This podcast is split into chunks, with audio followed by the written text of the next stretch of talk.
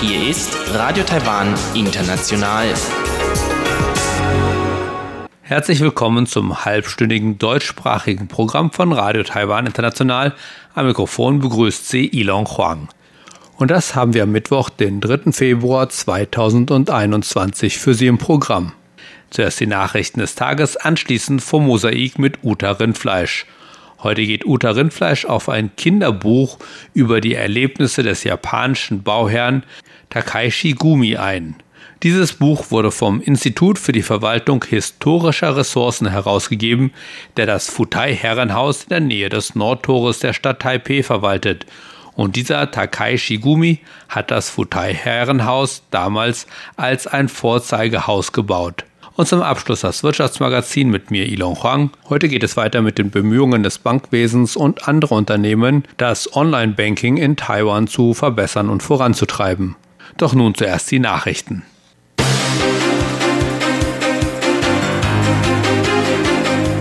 Sie hören die Tagesnachrichten von Radio Taiwan International. Zunächst die Schlagzeilen.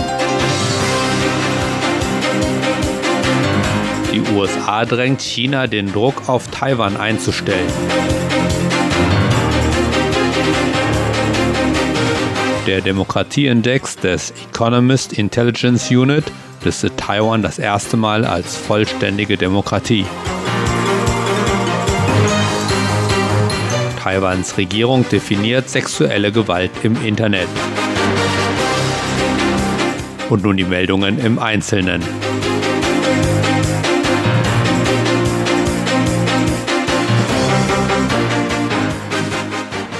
Die Vereinigten Staaten haben Peking gedrängt, den Druck auf Taiwan in mehreren Bereichen einzustellen. Wir fordern Peking auf, seinen militärischen, diplomatischen und wirtschaftlichen Druck gegen Taiwan einzustellen und stattdessen einen sinnvollen Dialog mit Taiwans demokratisch gewählter Führung zu führen, sagte der Sprecher des US-Außenministeriums Ned Price am Dienstag bei seinem ersten täglichen Pressebriefing. Price reagierte damit auf eine Bemerkung von Yang Jiechi, einem Mitglied des chinesischen Politbüros und Leiter des Außenamtes der Kommunistischen Partei Chinas, während einer Rede vor dem Nationalen Komitee am Montag. Yang sprach über die Beziehungen zwischen den Vereinigten Staaten und China. Er sagte dazu, China erwarte von den USA, dass sie ihre Verpflichtungen aus den drei gemeinsamen Kommuniqués zwischen China und den USA einhalten, sich strikt an das Ein-China-Prinzip halten und Chinas Position und Anliegen in der Taiwan-Frage respektieren. Auch Kathleen Hicks, die für das Amt der stellvertretenden US-Verteidigungsministerin nominiert wurde, erklärte bei ihrer Bestätigungsanhörung am Dienstag, dass die USA sich über ihre Verpflichtungen gegenüber Taiwan im Klaren sein müssen. Die Vereinigten Staaten müssten eng mit Taiwan zusammenarbeiten, um sicherzustellen, dass die USA Taiwans Ansatz für seine Selbstverteidigung unterstützen könne, erklärte Hicks. Sie antwortete damit auf Fragen des US-Senats, was die USA tun könnten, um den chinesischen Präsidenten Xi Jinping wissen zu lassen, dass die USA es mit der Verteidigung Taiwans ernst meinen. Der Demokratieindex des Londoner Instituts Economist Intelligence Unit listet Taiwan das erste Mal als vollständige Demokratie. Die Economist Intelligence Unit bezeichnete Taiwan als Asiens Leuchtturm der Demokratie. Taiwans Ranking verbesserte sich im Jahr 2020 mehr als das jedes anderen Landes. Taiwan stieg von Platz 31 weltweit im Jahr 2019 auf Platz 11 im Jahr 2020 mit einer Punktzahl von 8,94. In Asien rangierte Taiwan im Jahr 2020 auf Rang 1, gefolgt von Japan weltweit Platz 21 und Südkorea weltweit Platz 23. Taiwans höheres Ranking unterstreiche die Fortschritte, die das Land in der demokratischen Politik und dem Recht gemacht habe. Politische Parteien seien finanziell transparenter geworden und die Justizreform habe dazu beigetragen, die Justiz frei von politischer Einflussnahme zu halten. Unternehmen in acht Kategorien von Schlüsselinfrastrukturen sollen alle Cybersicherheitsvorfälle, auf die sie stoßen, an ihre zuständigen zentralen Behörden melden. Das erklärte Jian Hongwei, Direktor der Cybersicherheitsabteilung im Kabinett am Dienstag. Diejenigen, die dies nicht tun, müssen mit Geldstrafen zwischen 300.000 und 5 Millionen Taiwan-Dollar, umgerechnet zwischen 9.000 und 150.000 Euro rechnen, so Tien. Die Geldstrafen könnten wiederholt werden, wenn die Täter ihr Verhalten nicht innerhalb einer bestimmten Zeit korrigieren. Laut Yen wurde diese Anweisung aufgrund zunehmender Besorgnis über die Möglichkeit einer steigenden Zahl von Cyberattacken erlassen. Tien nannte als die acht Kategorien von kritischen Infrastrukturanbietern die Energie, Wasserressourcen, Kommunikations-, Transport-, Finanz- und medizinische Notfallversorgung sowie zentrale und lokale Regierungen und Hightech-Wissenschaftsparks. Um gegen sexuelle Gewalt im Internet vorzugehen, hat das Kabinettskomitee für Gleichberechtigung Definitionen und Erklärung für digitale Verbrechen wie sexuelle Belästigung, sexuelle Erpressung und Internetstalking veröffentlicht. Taiwans Premierminister Su Jing-chang hatte das Komitee gebeten, diese Probleme aus rechtlicher, investigativer und pädagogischer Sicht anzugehen. Das Komitee sagte, dass es das Verständnis für dieses Verbrechen fördern und alle Fälle davon untersuchen werde. Die Definition des Komitees für Internetstalking umfasst das Versenden von E-Mails oder Nachrichten, die andere angreifen oder bedrohen. Sie umfasst auch das Verursachen von Angst durch verbale Angriffe, auf die Internetkommentare anderer Personen oder das Stalken und Überwachen der Aktivitäten anderer. Die Definition von sexueller Erpressung umfasst das Erpressen oder Bedrohen anderer mit Worten, Tönen, Bildern oder Videos sexueller Natur. Die Wiedereröffnung der Oberschulen, Mittelschulen und Grundschulen in Taiwan nach der Winterpause wird aufgrund des Covid-19-Ausbruchs um vier Tage auf den 22. Februar verschoben. Das erklärte Taiwans Bildungsminister Pan Wen-jung am Mittwoch. Die Verzögerung werde den Schulen genügend Zeit geben, ihre Gebäude und Schulhöfe gründlich zu reinigen und sich auf die mit Covid-19 verbundenen Maßnahmen vorzubereiten, sagte Pan. Mit dem verzögerten Start wird das neue Semester am 2. Juli enden, so Pan. Die Universitäten dürfen ihr eigenes Datum für den Beginn nach der Winterpause festlegen, aber es muss auf oder nach dem 22. Februar fallen, sagte Pan. Aufgrund dieser verlängerten Ferien dürfen Eltern mit kleinen Kindern vom 18. bis 21. Februar Familienurlaub nehmen, sagte Pan. Jeder der Elternteile könne Familienurlaub nehmen, wenn er oder sie ein Kind unter zwölf Jahren habe. Aber ob der Urlaub bezahlt oder unbezahlt ist, entscheidet der jeweilige Arbeitgeber, so Taiwans Arbeitsministerium. Kommen wir zur Börse. Nach zwei sehr starken und aktiven Handelssitzungen ging es heute am TAIX etwas ruhiger zu und er schloss nur leicht höher, da die Anleger ihre früheren Gewinne vor dem bevorstehenden Neujahrsfest einfuhren. Der Leitsektor Elektronik legte nach einer starken Leistung in den vergangenen zwei Handelstagen eine Pause ein und stattdessen konzentrierten sich die Käufer auf Aktien der alten Wirtschaft und des Finanzsektors. Das bewahrte den breiteren Markt davor, bis zum Ende der Sitzung in den negativen Bereich zu fallen, so Experten. So schloss der TAIX heute fast unverändert mit 11,27 Punkten oder 0,07 Prozent im Plus. Damit lag der Abschlusskurs bei 15.771,32 Punkten. Das Handelsvolumen lag am Mittwoch bei 275,78 Milliarden Taiwan-Dollar, umgerechnet gut 8 Milliarden Euro. Und zum Abschluss das Wetter.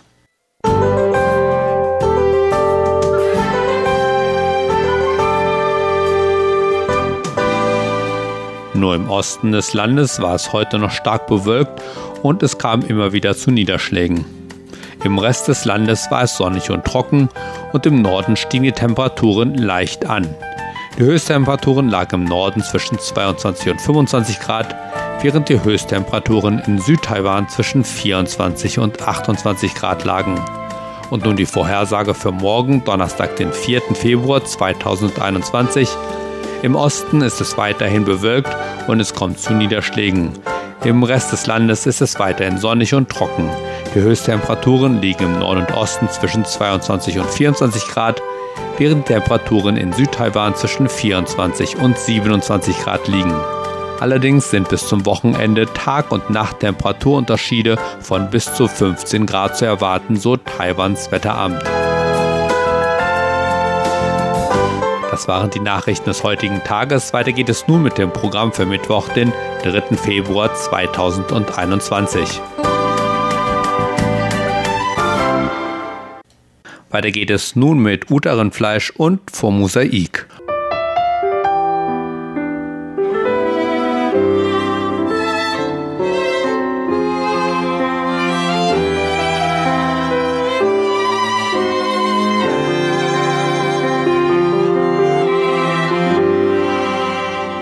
Liebe Hörerinnen und Hörer, dank seiner besonderen Geschichte hat Taiwan nicht allzu viele wirklich alte historische Denkmäler aufzuweisen. Taiwan war zunächst von indigenen Völkern bewohnt, deren Häuser immer wieder durch die Naturgewalten zerstört wurden, beziehungsweise später Opfer von Modernisierungen wurden.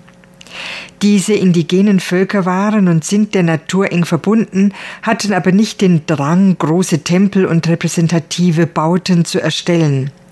Vieles von dem, was dann von den chinesischen Einwanderern während der Qing-Dynastie gebaut wurde, fiel ebenfalls, abgesehen von einigen Tempeln, die nach Zerstörung durch Erdbeben und Feuer immer wieder neu aufgebaut bzw. restauriert wurden, entweder den Naturgewalten oder dem Modernisierungsdrang der japanischen Kolonialherrscher zum Opfer, wie zum Beispiel die Stadtmauern Taipehs und verschiedene Tempel innerhalb der ehemaligen Stadtmauern. Zum Teil wurden diese Bauten auch bewusst zerstört, um die lokalen Bewohner dieser japanischen Kolonie auf die japanische Kultur umzupolen. Als die Japaner nach dem Ende des Zweiten Weltkriegs aus Taiwan abziehen mussten, zerstörten die einrückenden chinesischen Truppen wiederum die meisten Symbole der ehemaligen japanischen Herrschaft, wie zum Beispiel die von den Japanern errichteten Shinto-Schreine. Zuvor hatten schon amerikanische Bomber, besonders auf dem Gebiet innerhalb der ehemaligen Stadtmauern, große Schäden angerichtet. Als dann nach dem verlorenen Bürgerkrieg 1949 auch noch große Mengen chinesischer Flüchtlinge, hauptsächlich die Mitglieder der Kuomintang-Armee und ihre Angehörigen, nach Taiwan kamen, wurden ursprünglich öffentliche Gebäude zu Wohnheimen für die Ankömmlinge umfunktioniert. Unter dieser zweckentfremdeten Nutzung liegt natürlich die Bausubstanz dieser Gebäude und als schließlich die letzten Bewohner ausgezogen waren, wurden viele durch Brände, deren Ursache oft nicht geklärt werden konnte oder nicht geklärt werden wollte, entweder noch weiter beschädigt oder ganz zerstört. Man muss davon ausgehen, dass es sich dabei häufig um Brandstiftung handelte, um die Regierung von Renovierungen abzuhalten und die Grundstücke stattdessen für den Bau moderner Wohn- oder Bürogebäude freizugeben. Da es sich bei den japanischen ja oft um Holzhäuser handelte, gingen nicht wenige für immer verloren. Kurz vor Torschluss ist es nun aber inselweit doch gelungen, eine ganze Anzahl japanischer Häuser wieder zu renovieren und neuen Bestimmungen zuzuführen. Eines dieser Häuser in Taipei ist Futaijie Yanglou, das heißt das westliche Haus an der Futai-Straße oder Futai Herrenhaus. Dieses Haus hat eine ganz besondere Stellung innerhalb der noch erhaltenen und renovierten japanischen Häuser, da es eines der wenigen ist, die von einem privaten Geschäftsmann gebaut wurden. Da dies die Zentrale des japanischen Bauunternehmens Takaishi Gumi war, diente es quasi als ein Vorzeigehaus, mit dem der Bauherr verschiedene neue Bautechniken demonstrierte. Während die chinesischen Häuser jener Zeit nämlich hauptsächlich aus roten Ziegeln erbaut waren und die japanischen aus Holz, baute Herr Takaishi das Erdgeschoss aus Steinen, die aus Zilian im Norden Taipeis stammten. Auch das Obergeschoss scheint eine steinerne Fassade zu haben. Tatsächlich wurde es jedoch aus Holz gebaut und dann mit Beton auf eine Weise verputzt, die die Steinfassade des Erdgeschosses imitierte. Das Dach des Hauses ist ungewöhnlich hoch und steil, mit Kupferplatten gedeckt und zeichnet sich durch drei aus dem Dach herausragende Fenster aus, zwei halbrunden kleinen links und rechts sowie einem rechteckigen mit halbrundem Aufsatz in der Mitte. Auch wenn der Architekt hier neue Designs und Techniken demonstrieren wollte, eines hielt er jedoch bei, nämlich die für das Wetter in Taiwan sehr günstigen Laubengänge mit Rundbögen. Dieses Haus wird nun vom sogenannten Institute of Historical Resources Management verwaltet. das dort Wechselausstellungen und an Wochenenden verschiedene kleine Events für unterschiedliche Zielgruppen veranstaltet. Das Basteln des Nordtores für Kinder ebenso wie eine Klasse, bei der man lernt, Denkmäler zu skizzieren, sowie natürlich historische Führungen in der Umgebung des Hauses. Wegen der besonderen Geschichte des Hauses, das letztes Jahr 110 Jahre alt wurde, und dank des Umstandes, dass Bauunternehmer Takaishi 1911 einen Artikel in der japanischen Vierteljahreszeitschrift Taiwan darüber geschrieben hatte, was er auf Taiwan angetroffen und erlebt hatte, hat das Institut sich entschlossen, ein Kinderbuch zu entwickeln, das es unter das Thema stellte, wie Onkel Takaishi Taipei erlebt hat. Herr Takaishi war also ein Bauunternehmer aus Yanagikawa auf der japanischen Insel Kyushu, der schon in Japan an vielen großen Infrastrukturprojekten beteiligt gewesen war. Auch in Taiwan war er am Abriss der Stadtmauer, dem Bau von Straßen, dem Bau des Taiwan-Museums und am Bau von Trinkwasserleitungen sowie dem Elektrizitätswerk am Sonne-Mondsee und einem in Xindian beteiligt. Da er einerseits in Taipei wohnte, aber andererseits direkt an den Veränderungen dieser Stadt mitarbeitete, ist es interessant zu sehen, wie er diese Veränderungen erlebt hat. Veränderungen oder Modernisierungen bringen aber auch Zerstörung mit sich. So ist das, was Taipei während der Qing-Dynastie ausmachte, fast vollkommen verschwunden. Die Stadtmauer ebenso wie die vielen Wasserläufe östlich der ehemaligen Stadtmauer. Die Veränderungen im Taiber Becken hatten tatsächlich auch Auswirkungen auf die Lebensweise der Ureinwohner in den angrenzenden Bergen im Süden.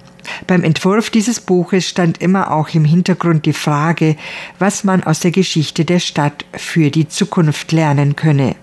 Die Hauptfigur des Buches ist also Herr Takaishi, dem die Illustratoren des Topophilia Workshops, da er nur sehr wenige Haare hatte, eine Melone verpasst haben. Wie damals nicht anders möglich, musste er mit dem Schiff nach Taiwan überfahren und landete 1896, also bereits im zweiten Jahr der japanischen Kolonisation, in Zilong, von wo er die Eisenbahn nach Taiwan nahm. Die Eisenbahn war eigentlich eine moderne Errungenschaft des Qing-Kommissionärs Liu Ming-chuan gewesen, doch Herr Takaishi musste feststellen, dass diese Eisenbahn unterwegs oft stecken blieb, woraufhin dann die Fahrgäste gebeten wurden, auszusteigen und die Bahn anzuschieben. Auch die Holzbrücken der Bahn flößten ihm kein großes Vertrauen ein. In Taipei angekommen blieb als einziges Verkehrsmittel, so man nicht zu Fuß gehen wollte, eine Rikscha. Die hygienischen Verhältnisse waren damals nicht die besten, so dass sich die Pest, erst einmal vom Ausland eingeführt, hier schnell verbreitete. Auch Herr Takaishi steckte sich an und wurde auf einer Isolierstation untergebracht. Er erholte sich jedoch und ließ sich auch von Überschwemmungen und anderen Widrigkeiten nicht von seinem Ziel ablenken, in Taiwan gutes Geld zu machen und seinem Vaterland zu dienen. Nicht alle Neuerungen wurden freudig aufgenommen. So kam es zum Beispiel beim Abbruch der Stadtmauer zu Protesten, da die Stadtmauer und Stadttore nur wenige Jahre vorher dank Spenden der Bewohner gebaut worden waren, die beim Abriss natürlich keine Entschädigung für ihren finanziellen Einsatz bekamen. Immerhin konnten sie durchsetzen, dass vier der fünf Stadttore erhalten blieben. Das fünfte, das Westtor, war da bereits zerstört. Anstelle der Stadtmauern wurden riesige sechsspurige Straßen mit Verkehrsinseln gebaut, auf denen die ersten Marathonläufe in Taiwan abgehalten wurden. Da das Buch zwar von einem Taiwaner, aber aus der Sicht eines Japaners geschrieben wurde, wirkt es natürlich japanfreundlich, auch wenn der Unmut der Stadtbewohner beim Abbruch der Stadtmauer oder der Ureinwohner beim Bau von Trinkwasseranlagen kurz erwähnt wird. Auch Liao Tending, ein Taiwaner, der quasi als Guerilla im Eigengang gegen die Japaner kämpfte, ist zwar zu sehen, wie er über Hausdächer flieht, aber der Grund, warum er die Japaner beraubte, ist nicht thematisiert. Auf Nachfrage meinte der Verfasser des Textes, Herr Huang Junda, dass sie bei der Planung des nächsten Buches darauf achten und versuchen würden zu zeigen, wie die Kolonisation aus der Sicht der Taiwaner erlebt wurde.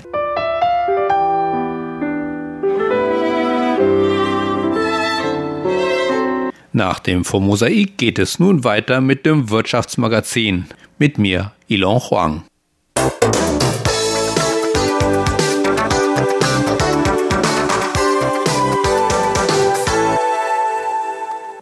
Herzlich willkommen zur heutigen Ausgabe des Wirtschaftsmagazins.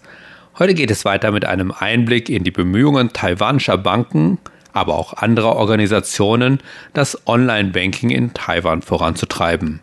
Tatsächlich gehören zu den Unternehmen, die Finanzdienstleistungen anbieten, nicht unbedingt reine Finanzunternehmen. PC Home, Chinese Finance und Shopee sind Paradebeispiele dafür. PC Home zum Beispiel stieg im Juni 2000 in die E-Commerce-Branche ein, indem es das Business-to-Consumer Online-Einkaufszentrum PC Home Shopping gründete. PC Home verkauft heute alles von IT-Produkten über Sportausrüstung bis hin zur Körperpflege. 2018 schloss sich PC Home mit der Isan Bank zusammen, um eine gemeinsame Kreditkarte herauszugeben, führte gemeinsam eine große Rabattkampagne durch und erlangte durch die Angleichung an den Offline-Wallet-Anbieter Pi Anerkennung auf dem Markt. Dies half PC Home auch, die Transaktionszahlen und den Gesamttransaktionswert schnell zu steigern.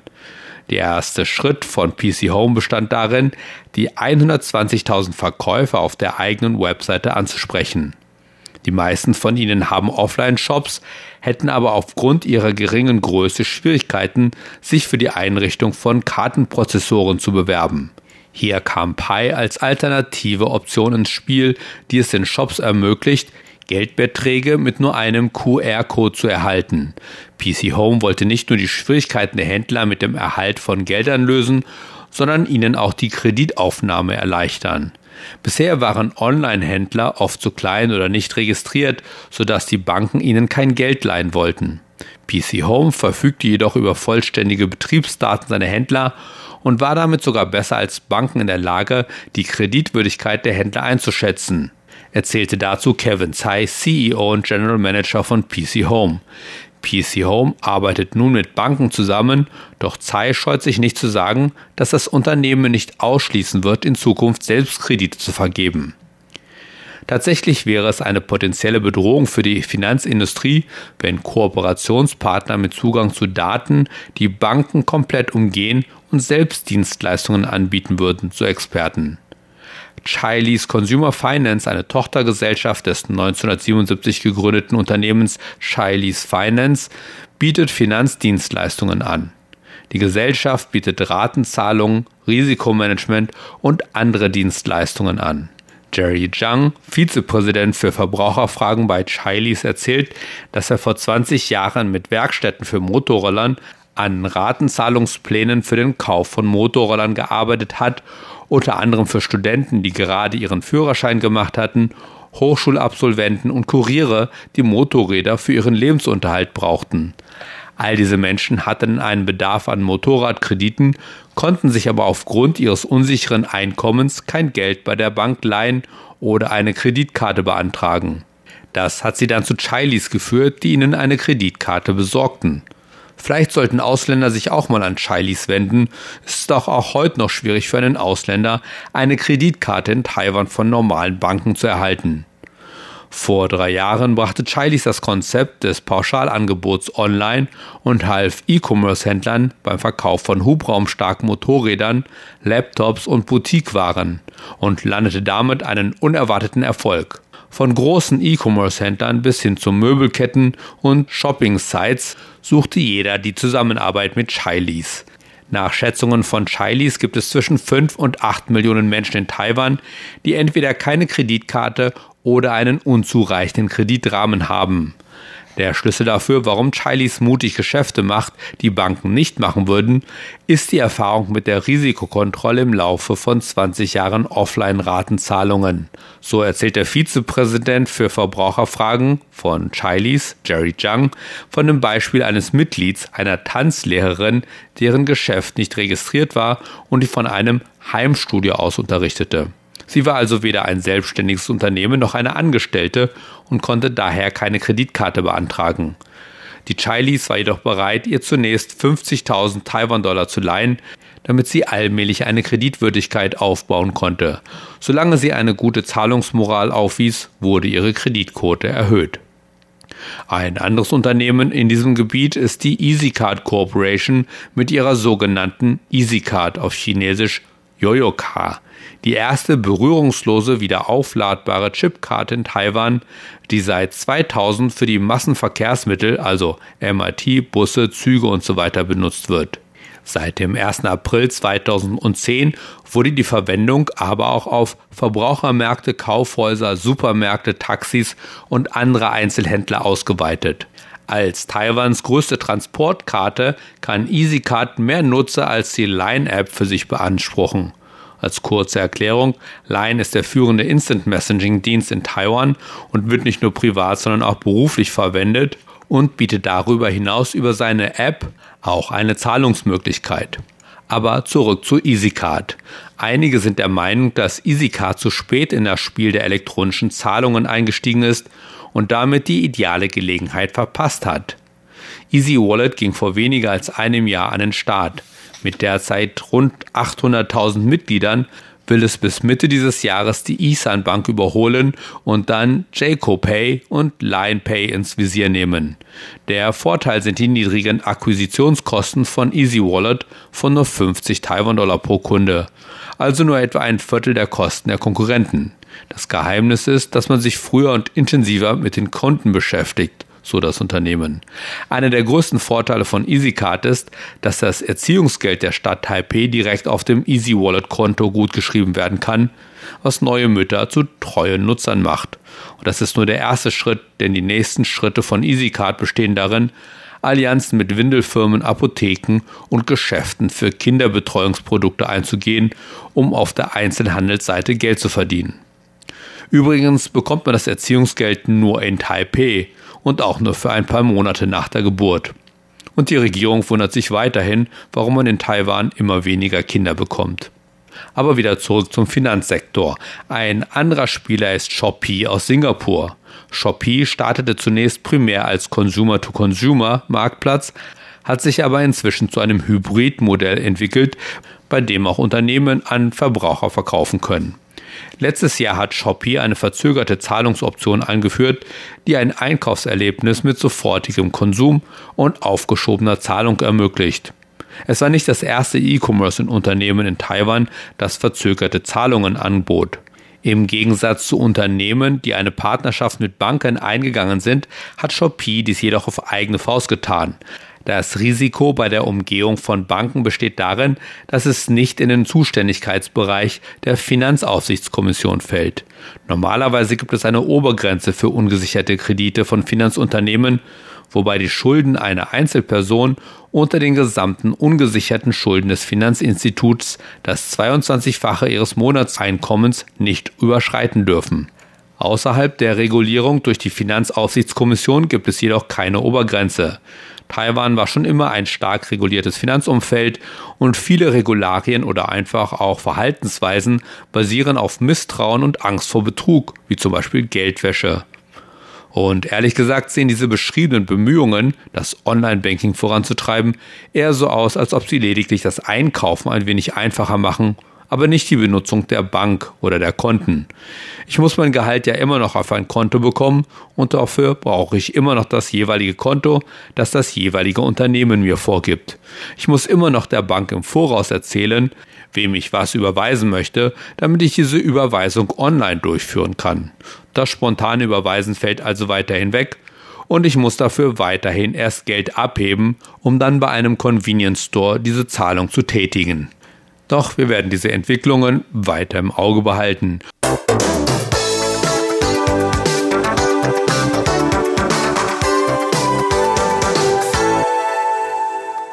Sie hörten das deutschsprachige Programm von Radio Taiwan International am Mittwoch, den 3. Februar 2021.